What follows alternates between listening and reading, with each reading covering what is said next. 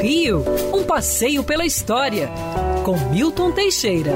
Amigo ouvinte, no dia 19 de fevereiro de 1972, as comunicações no Brasil entravam numa nova era.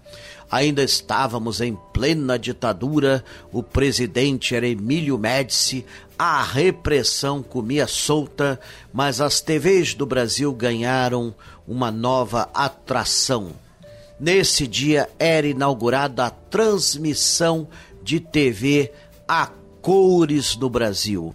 Pelo moderno sistema PAL-M, foi transmitido para alguns poucos aparelhos a festa da uva no Rio Grande do Sul, terra do presidente, ao qual admirava bastante esta festa.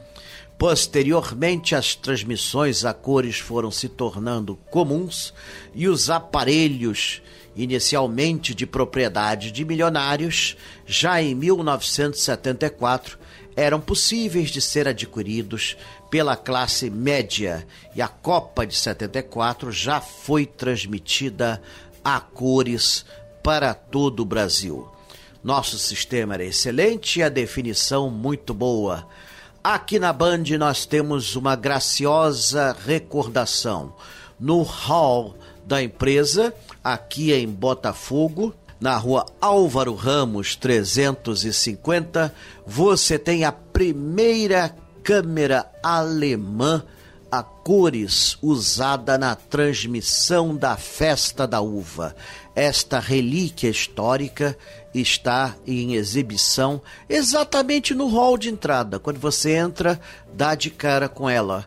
Uma grata lembrança de um momento em que no Brasil as imagens continuavam, começavam a ser coloridas numa época dos anos que eram cor de chumbo. É isso. Hoje em dia, as TVs preto e branco são peças de colecionismo. São colecionadas como obras raras de uma tecnologia extinta. Quer ouvir essa coluna novamente? É só procurar nas plataformas de streaming de áudio. Conheça mais dos podcasts da Band News FM Rio.